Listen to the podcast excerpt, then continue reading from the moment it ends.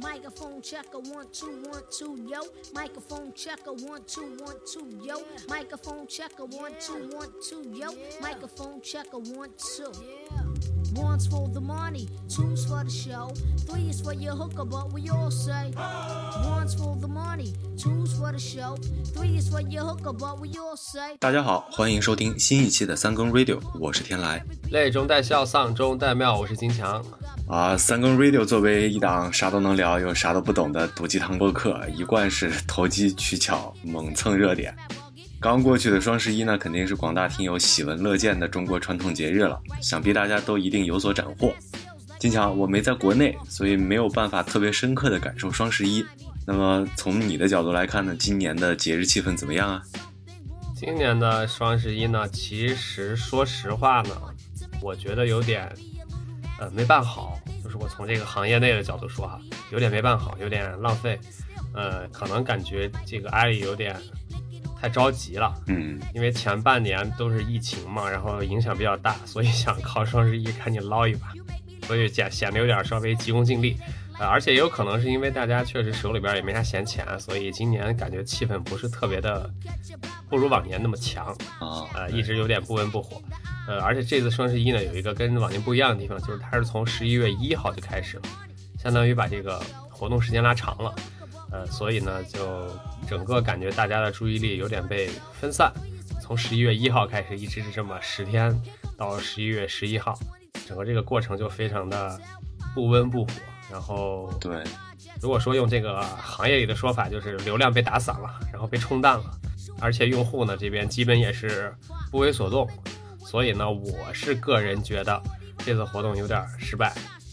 而且还有一个比较明显的这个。佐证就是今年双十一的时候，不像往年特别强调过程上那些数据。我不知道你之前看过没看过？之前就是说几秒破一亿，几秒破十亿，几秒对对啊，一个小时多少多少钱。但是今年就没有这个这种里程碑式的计数，都是说总交易额最后到四九八二亿，就没有其他数据上的表现。所以我觉得可能。这次活动的这个过程数据看起来也不是特别的好，不如往年吧。在网上看的新闻就觉得今年的双十一可能和以往比，时间战线被拉长了，还有就是活动的这些规则可能每一年每一年都有一些新增。各种打折促销的这种手段和方法太多了，就让大家就是目不暇接，然后有时候还得非常仔细的去计算。所以今年的双十一看样子你也过得不是很开心啊。你作为中年人、打工人双重身份嘛，双十一之后有没有背上尾款人的标签呢？尾款当然是没有了，因为确实就是说回我个人哈，今年双十一成绩不好有我一份责任，我就从十一月一号开始。截止到今天，淘宝上消费总共六百八，啊，还有一些是属于这种一年一次买的这个过冬需要用的东西，所以呢，今年就没能赶上潮流变成尾款人，因为这七百块钱还分啥这个预付款，分啥尾款呀？最后就一笔付了。所以一一付一一嘛，双十一每年都有，然后年年套路都很多，前有杰克马，现在又有拼多多。那么本期三更 radio 就和大家聊聊大家欢乐的购物经历。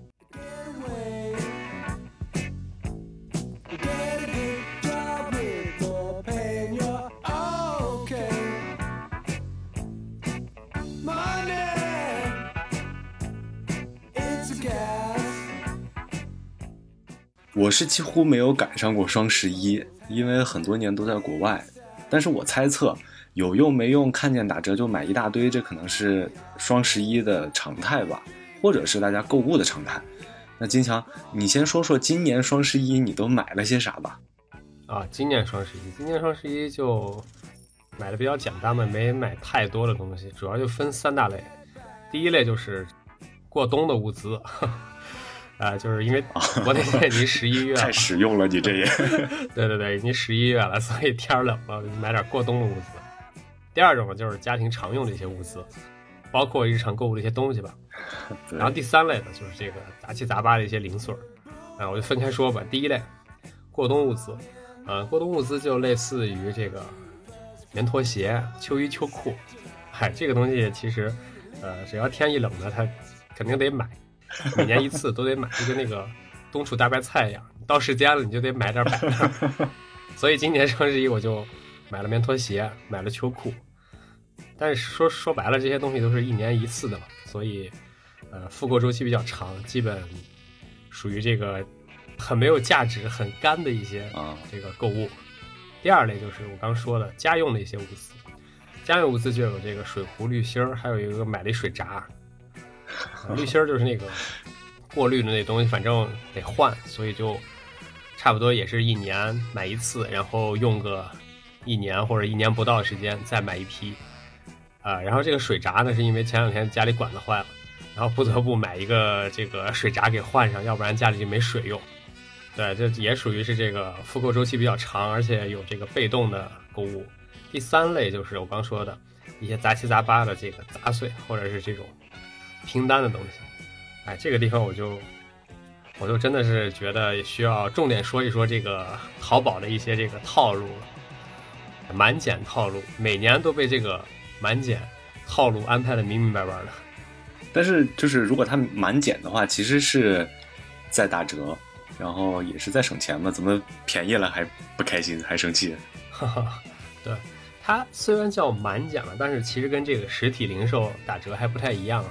实体零售这种打折就是挺直截了当，比如说全场八折，对吧？见过这种店吗？全场八折，就比较粗暴，哎比较直接。对，还有就是什么呃，奥特莱斯里经常就有一个原价，原价五千，然后现价呃一千五，就这种，告诉你，你只要买了这个，你相当于花一千五买了一五千的东西，你说值不值？一下你就能看出来我节约了多少钱，特别的直观。对对，啊，但是这个互联网公司，尤其就是电商，就喜欢搞这些，呃，算是创新吧，但也其实就是套路。比如最早的这个团购啊，是吧？还有像现在这种满减呀，还有就是什么砍一刀，就是哎，对，砍价，喊人一起来砍价，这种东西，你看它所有的这个事儿都很简单，而且它的门槛都非常的低，很容易实现。但是呢，以我的经验，想达标根本是不可能的。比如说今年这个双十一，说回今年双十一，今年的套路就是这个满减，二百减二十五，三百减四百。你看，其实好像还挺清晰的哈。我只要买够两百块钱，他就给你便宜二十五。但是，但是，当你在买的时候，你就会发现，有一些这个两百多的东西，它都在三百那个坎儿里。就是它不能混在套餐 A 里去减二十五，它必须混在套餐 B 里去减四十，这是一种。还有一种呢，就是你会发现这个店里的东西吧，它大部分如果是二百减二十五这种，它就那个标价就比二百少一点，一百九十九一，百九十八，你买一个一百九十八减不了二十五你，就得添一点。然后你买俩，你就为了减这二十五，你得多花一百，然后就真的是被套路的，哎，真的那那种感觉就像是。大家不要在这儿浪费时间，大家都是成年人，为什么我和你无冤无仇，你要来碾压我的智商呢？对这个呃说到满减，可能就是边际效应吧，就是商家为了让你多花钱设定的这些规则。嗯。嗯这个我其实也有体会，就平时我会在亚马逊或者是家乐福买东西，家乐福有一种打折的套路，比如说三乘二或者二乘一，啊，然后像这种的话，通常情况下，比如说三乘二，你买三件儿付两件儿的钱，但是剩下的一个剩下一件儿的钱，它不是直接给你折扣掉的，嗯而是会存在你的会员卡的账户里。啊，然后你下次购物的时候，用这个会员卡里的余额去付款，抵扣，对，去啊抵扣。但是这种的话，其实当你购物的时候，你花的钱是原价，嗯，然后那些被折扣的钱你留在下次用，有时候其实你不会想到会去用的。对对对，就他就打赌你用一辈子也想不起来用那个购物卡里的钱。对，就是心里的感觉其实并没有那么好，就是不爽快。遇到这种打折吧，其实一直有一种声音嘛，就说要理性购物。嗯嗯但实际上，购物就是为了满足欲望。你的很多这种实用性的东西，其实也是在满足欲望。对对对，剩下的这些冲动消费，或者是一些因为边际效应导致的消费，其实都是为了满足你各自的个人的一点需求嘛。对对然后这种其实很难提，说是理性，没有理性可言，我觉得。对，因为你现在买东西的话，能让自己高兴，肯定是无法特别特别理性嘛。然后如果说你不想被套路，或者说你不想之后后悔，像你拿着那个呃从来没有花过的会员卡像那样 啊，最终还是要保持清醒，一定要保持清醒。我一直有个观点啊，就是不知道对不对，就是如果不是白送的东西，靠折扣买的东西肯定谈不上值不值，嗯嗯，因为即便是它已经打了很大的折扣了，但是它这个货物的成本其实是远低于它折扣后的价格的，嗯很少很少会有这种亏本儿在钻吆喝的这种商家吧，我觉得，对。对，无商不奸嘛，很多东西都是啊打折，打了什么一折二折，但是打折也需要钱呀。打完折之后，你得花钱买这东西，又不是直接给这东西拿回来了。打折也是要花钱的。就像前两天你给我转的那个视频，原价一千九百多的钻石项链，最后只要九十八，对吧？对，就是这种情况下，商家还是在赚钱，所以不是白送，其实都谈不上值不值。当然，白送的好事儿肯定是不常有的。对所以买东西如果不是必需品，那其实对于消费者而言，他就是在满足欲望嘛。然后从金钱的角度上，你肯定是在亏的。啊，所以说起这个必需品，我觉得今年疫情期间的这个消费和购物，给我一个最大的这个感受，或者说是一个教育吧，就是让我认清了什么是生活必需品。日常生活里面，米面油菜这些不必说嘛，肯定是必需品，不吃就就饿死。嗯，比如说居家办公，那么对于居家办公来说，键鼠套装，然后大屏幕啊，啊这种肯定是必需品。再比如说这个出门遛弯儿，你肯定需要口罩，甚至是手套，这种肯定是必需品。对对对，你说的这些这个生活必需品啊，我我还是挺同意的，但是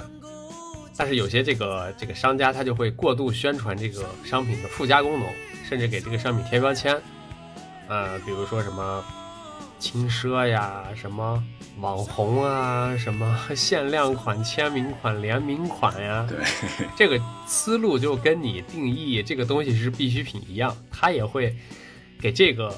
他所谓的呃网红，他所谓的限量款定义成这是你时尚的必需品。对，所以呢脱脱离潮流，对对对，所以就是这个思路或者说这种判断方法跟现有现在这些商家惯用的一些思路是一样的，他也会告诉你这个东西就是你的必需品，为什么是你的必需品？如果你没有它，就代表你穷，就代表你不时尚，就代表你你是一个什么 这种死直男。像这种就是确实就像你说的，听到什么，比如说潮流呀，然后这种就是要警惕，然后就不能太当真。啊，不说回来，说回来，就是你现在买这些必需品里边，啊，都有些啥不是非必需品，但是你还是买了呢？然后上个月我是一冲动以后就买了一套，不是一套，是两套智能灯泡，对，然后又换了新手机。然后现在我就觉得其实是有一点呃非必需品冲动消费的。啊，目前来说啊，现阶段我还是比较享受对着这个手机下语音命令，然后打开卧室啊、客厅的灯的。但是仔细回想一下，你就是用手去开灯、啊。去关灯，也没有什么好难的，对吧？嗯，现在电视也好，然后这种节目里面一直在宣传这种智能生活、智能家居，啊，然后确实它会有一定的方便的程度，但是它目前的这些智能家居的设备其实并没有达到一个非常非常理想的状态，对。就，是它可能需要你去设置，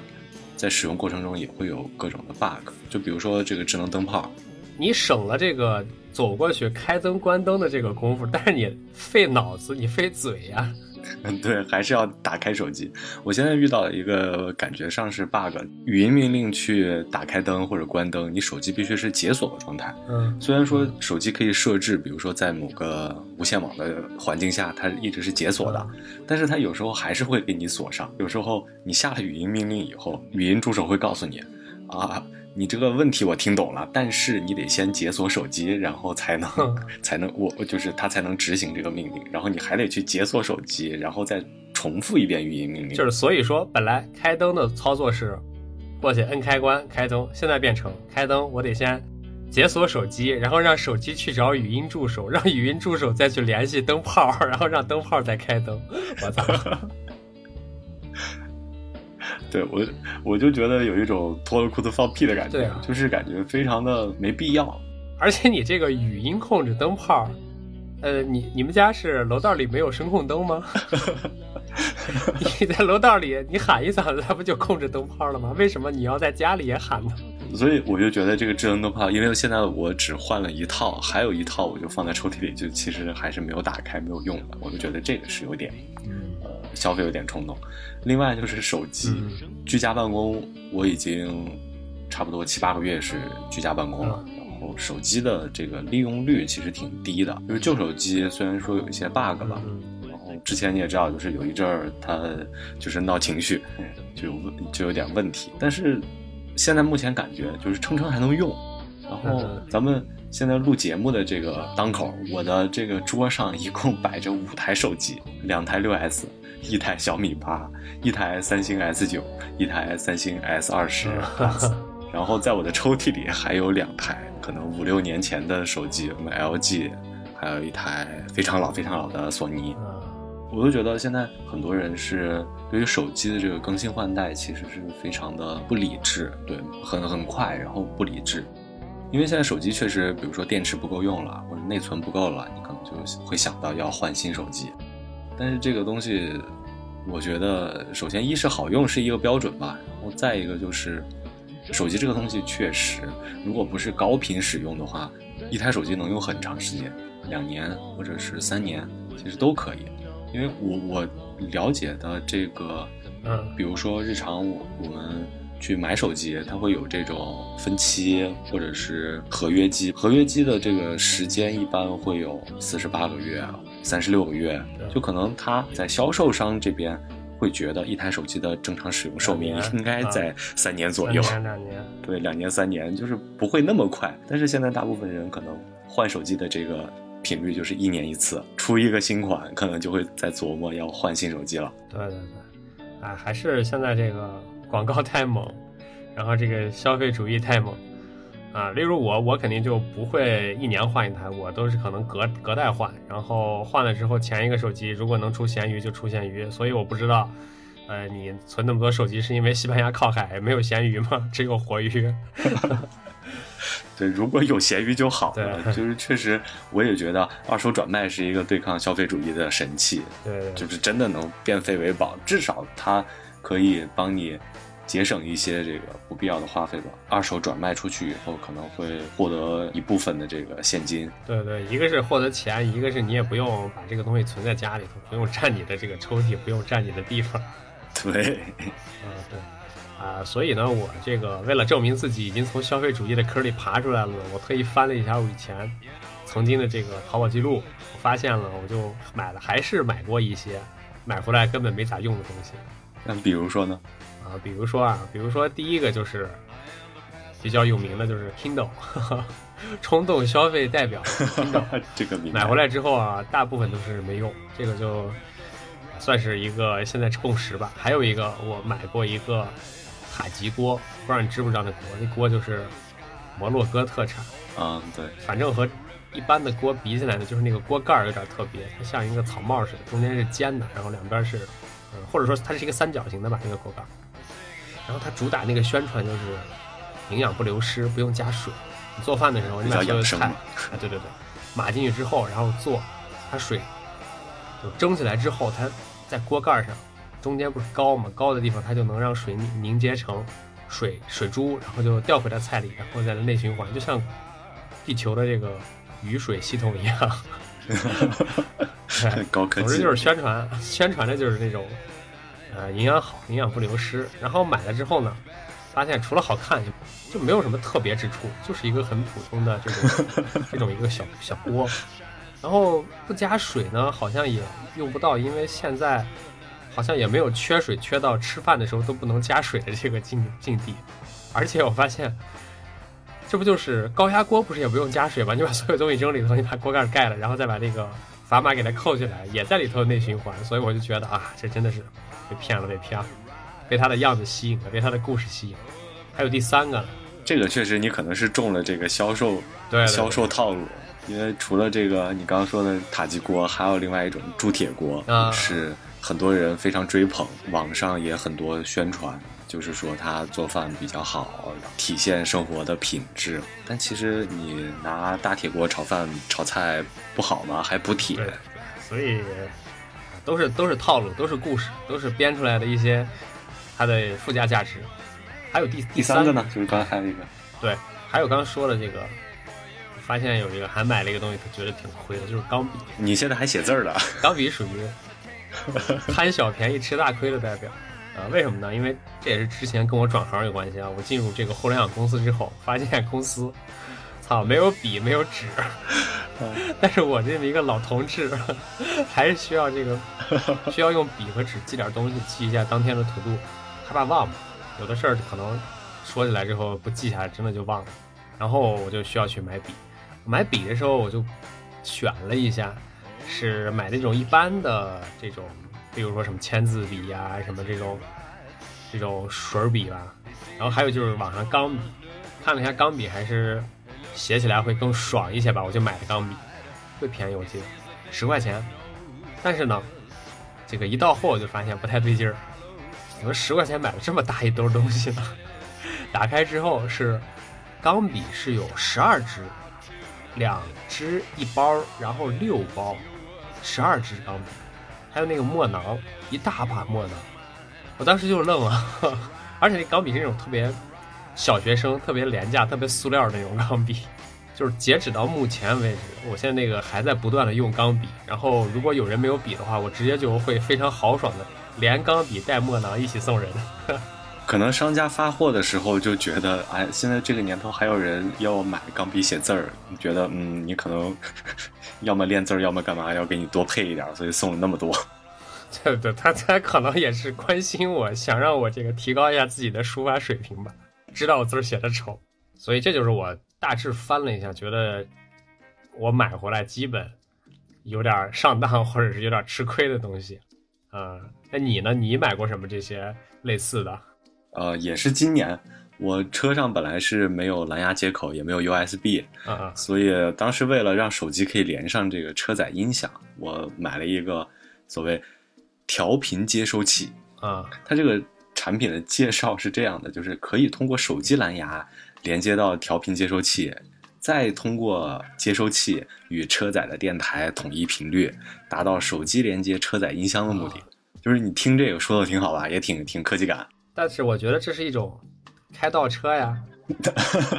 就是把蓝牙连接变成了调频连接，然后为了配你这老爷车是吗？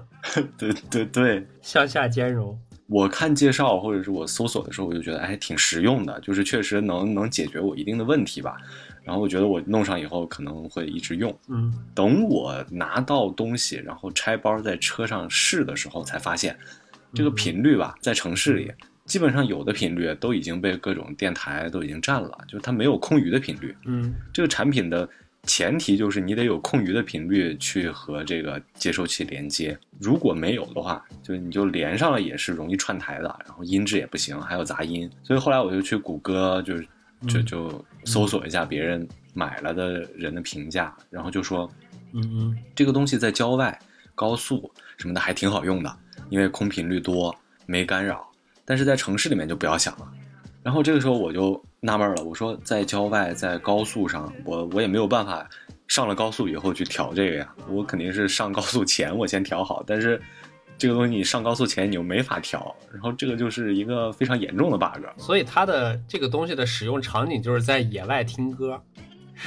在郊外听歌。买回来以后就真的一次都没有用过，现在还在手套箱里放着。嗯，就是也没有多贵啊，国内淘宝我看了一下，也就是一百块、两百块左右。我这买回来也就是肠子就有点悔青了，就就觉得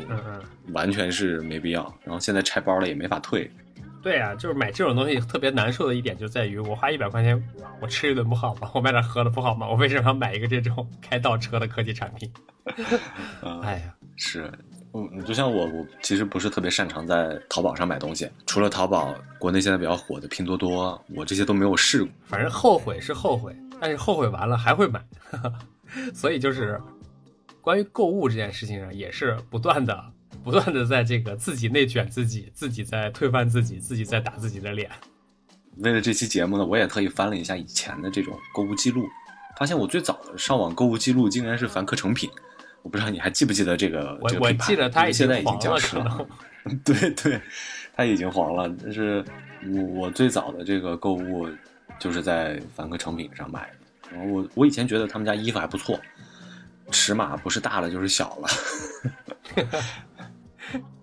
怪不得黄了。对，然后后来就是比如说天猫、京东、亚马逊这种换着来。现在一般就是家乐福啊，然后本地的一些超市啊，这种还有其他杂七杂八的这种网站？来回倒着买。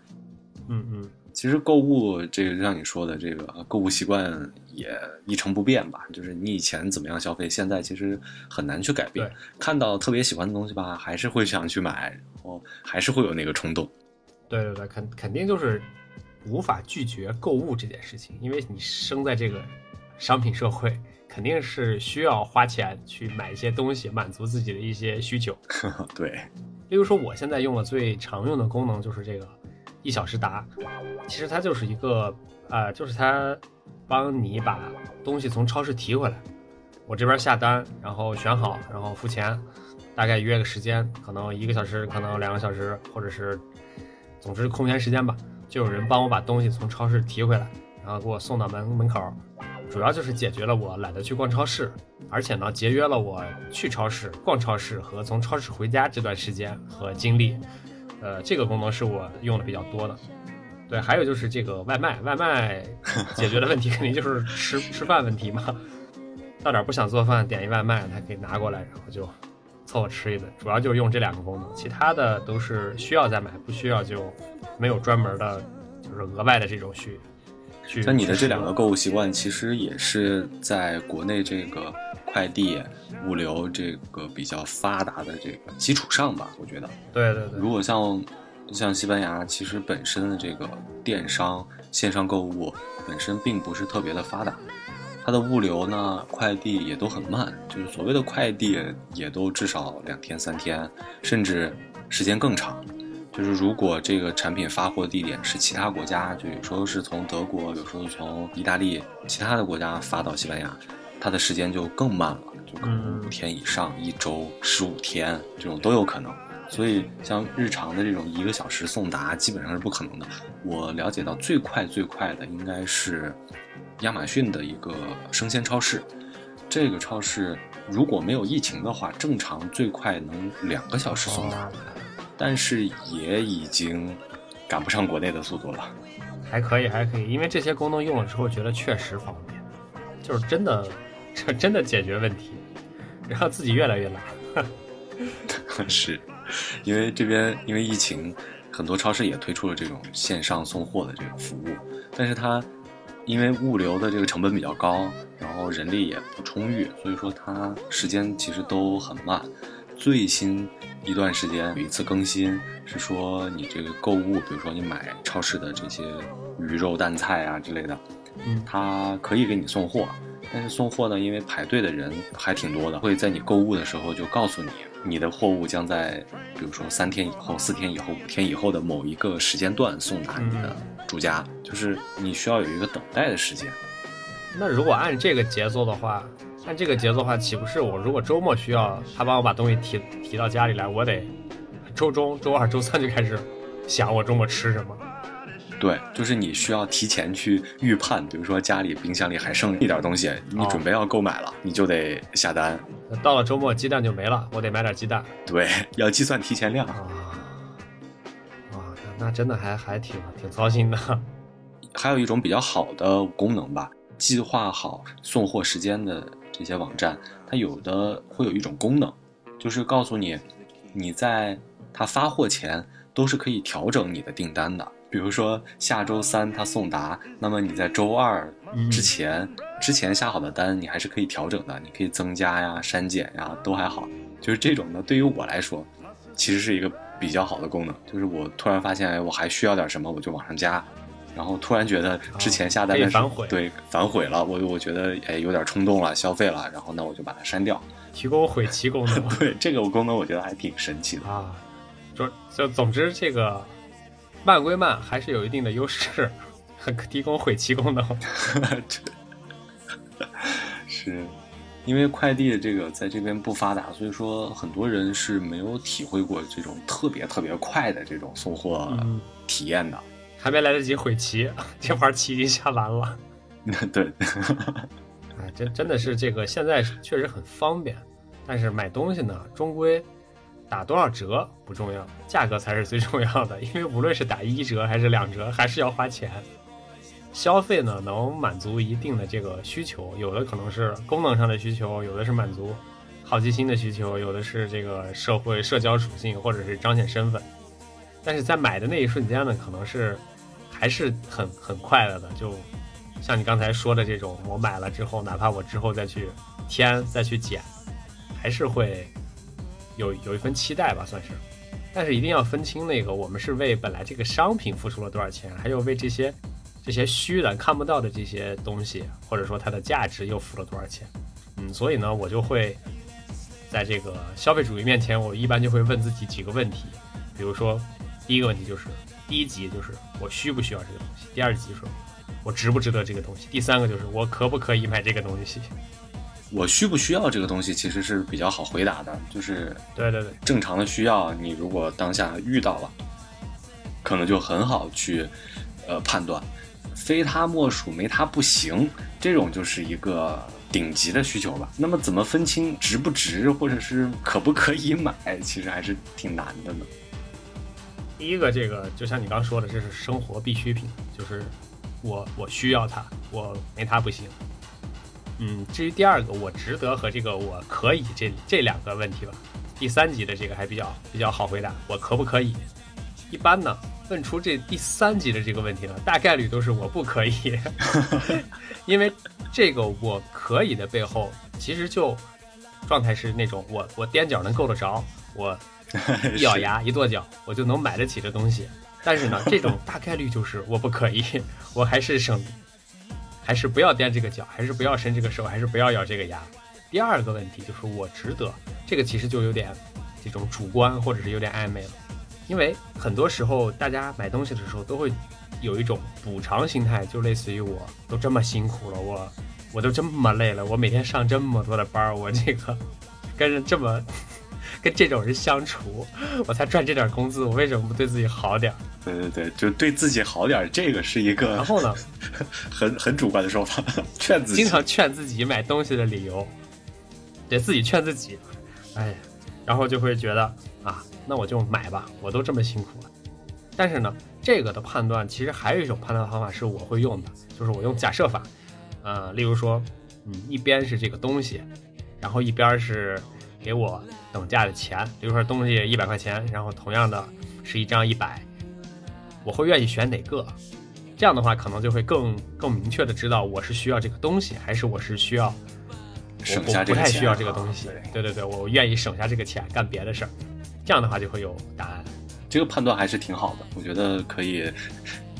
我也可以尝试一下。对对对，虽然比较简单粗暴，就是有点这种。有点直男，但是实际上问多问几个问题，可能消费的冲动就会稍微被缓解或者被后置一些。说回来，其实还是早买早享受，晚买有折扣。嗯，对对对，购物消费吧，我觉得满足你个人的需求也好，满足自己心里的期待，或者是给自己一些安慰也好，其实都是无可厚非吧。因为毕竟我们现在还是生活在一个消费主义比较流行的一个 社会里。哈哈哈，